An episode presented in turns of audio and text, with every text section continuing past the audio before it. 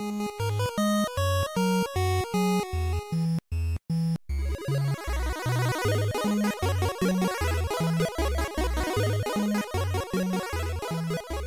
und herzlich willkommen. Hier ist euer Falco von Vollverbackt mit einer neuen Fast vergessen Folge. Und wie ihr es am Titel wahrscheinlich schon gesehen habt, wollen wir heute über Multitabs sprechen. Vier Spieleradapter ähm, für ältere Heimkonsolen. Denn von Anfang an wollten Leute auch bei Computerspielen zusammenspielen, wie sie es von Brettspielen und so weiter gewohnt waren. Aber frühe Systeme waren meistens nicht auf so viele Spiele ausgelegt, wie sie es heute sind. Auf einer PlayStation 4 kann man problemlos mit bis zu vier Spielern, auf der Xbox One sogar theoretisch mit bis zu acht Gamepads gleichzeitig zusammenspielen. Alte Konsolen und Computer hatten da allerdings ein ziemliches Input-Output, ein I.O.-Problem, äh, um das Leuten zu ermöglichen.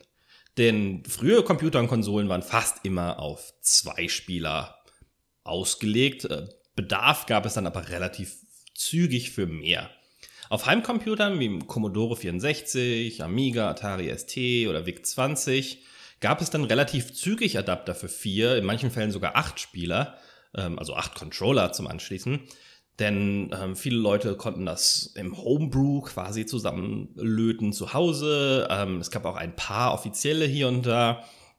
Der Vorteil war vor allem, dass diese Systeme zusätzliche Ports hatten für Drucker und Laufwerke und alles Mögliche und dass man da dann quasi sich durchschummeln konnte, wenn die Spiele dann auch dafür ausgelegt und programmiert waren, das zu erkennen. Auf Konsolen war das natürlich ein bisschen anders. Die sind mehr geschlossen. Das heißt, es war nicht so ohne weiteres möglich, da seine eigenen Adapter zu bauen. Aber es gab da einen Entwickler in Japan, der das äh, gerne machen wollte für das Famicom, die japanische Version des Nintendo Entertainment Systems, NES.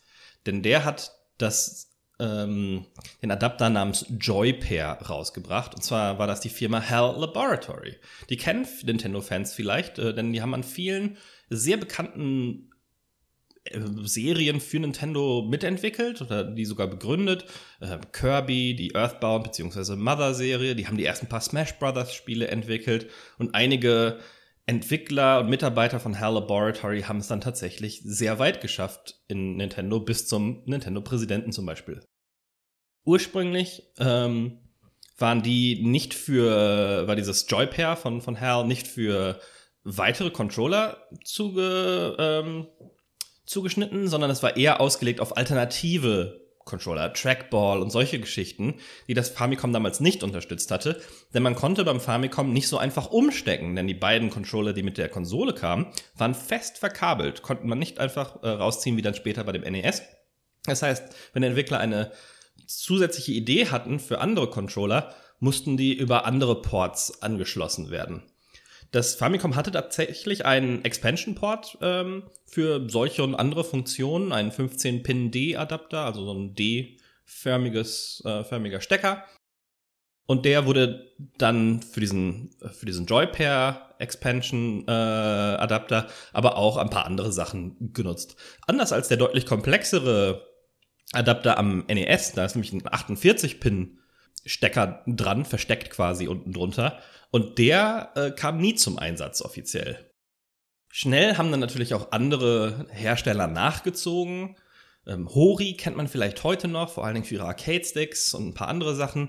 Die haben dann kurz danach mit dem Twin-Adapter und dann auch einem echten Vierspieler-Adapter später nachgezogen, die dann offiziell auch für andere Controller, also Zusatzcontroller für Spiele mit mehr als zwei Spielern ausgelegt waren. Zu dieser Zeit gab es dann auch, das war ein bisschen äh, komisch, Controller, die in sich selber nochmal einen Anschluss für einen weiteren Controller hatten. Also um das dann noch leichter zu, zu extenden quasi, dass man nicht äh, mehrere Anschlüsse hinten an der Konsole brauchte, ähm, ging es dann von einem Controller in den nächsten quasi. Im Westen ähm, gab es dann für den NES, äh, für das NES, auch einen ganz offiziellen Vierspieler Adapter, äh, nämlich Nintendo Amerika hat dann den Fourscore Adapter rausgebracht, der dann offiziell vier Controller unterstützt hat und über den no normalen Controller-Port an die Konsole angeschlossen wurde. Und dann folgten natürlich viele offizielle, aber auch inoffizielle Adapter für fast alle populären Heimkonsolen.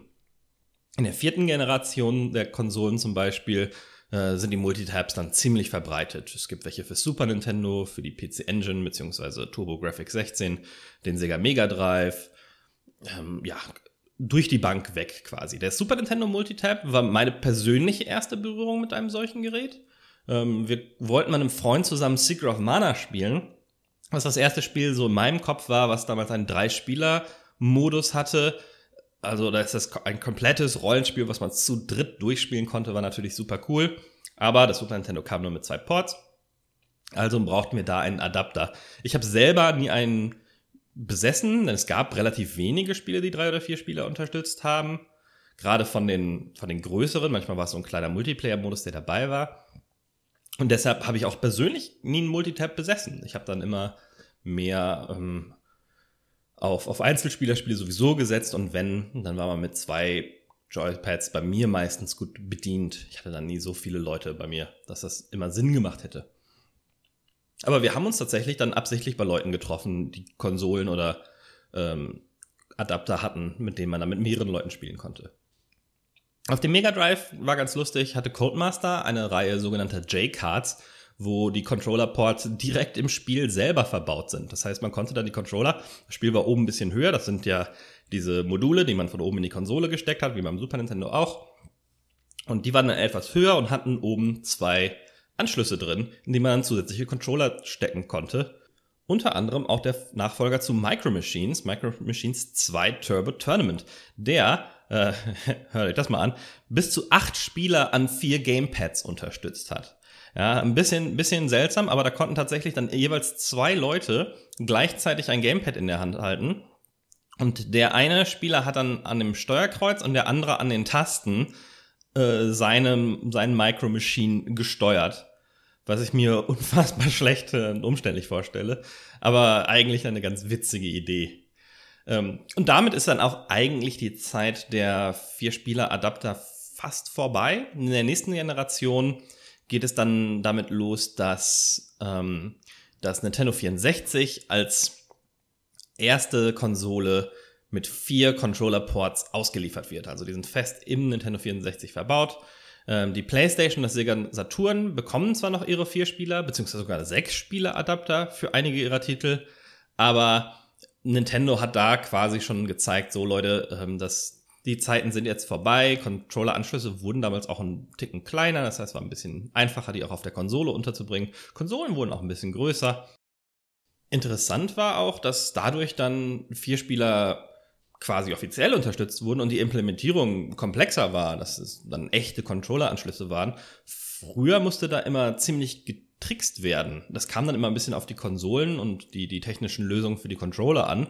Aber da musste man ähm, ungenutzte Leitungen, die in den Controller-Ports verbaut waren, um für irgendwelche Sondercontroller äh, Unterstützung quasi bereit zu halten, die dann ausnutzen, um darüber dann die Daten der anderen Controller zu schicken. Oder die Daten zu serialisieren und quasi so durch einen Port mit einem kleinen Marker die Daten durchzuschicken, damit die Konsole wusste, von welchen Controllern die, die Informationen kamen. Und die Spiele mussten dann natürlich auch so programmiert werden, dass sie das verstanden haben. Also da war dann nicht immer ein hundertprozentig äh, sicher, welcher Adapter mit welchem Spiel funktionieren wird. Wobei die Hersteller sich natürlich versucht haben, sich da an, an Standards zu halten.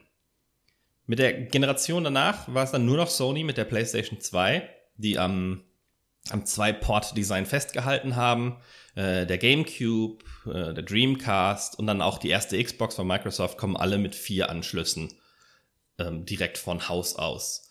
Und danach war es dann, wie schon erwähnt, vorbei mit den, ähm, mit den Multitabs, denn danach war alles kabellos.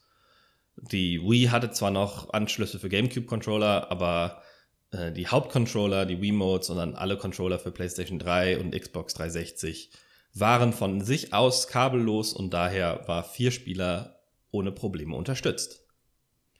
Uns interessiert natürlich wie immer, was sind eure Erlebnisse mit Multitabs? Habt ihr an vielleicht an alten Heimkonsolen äh, bzw. Heimcomputern auch äh, rumgeschraubt und Adapter äh, irgendwo herbekommen? Welche Spiele habt ihr mit äh, euren Freunden gespielt, die über die üblichen äh, ein, zwei Spielerlebnisse hinausgegangen äh, sind? Ja, was sind da eure eure markantesten Erlebnisse. Ansonsten bedanke ich mich natürlich wieder für eure Aufmerksamkeit und fürs Zuhören und wir hören uns beim nächsten Mal wieder. Ich war der Falco von Vollverbackt. Bis dann. Tschüss.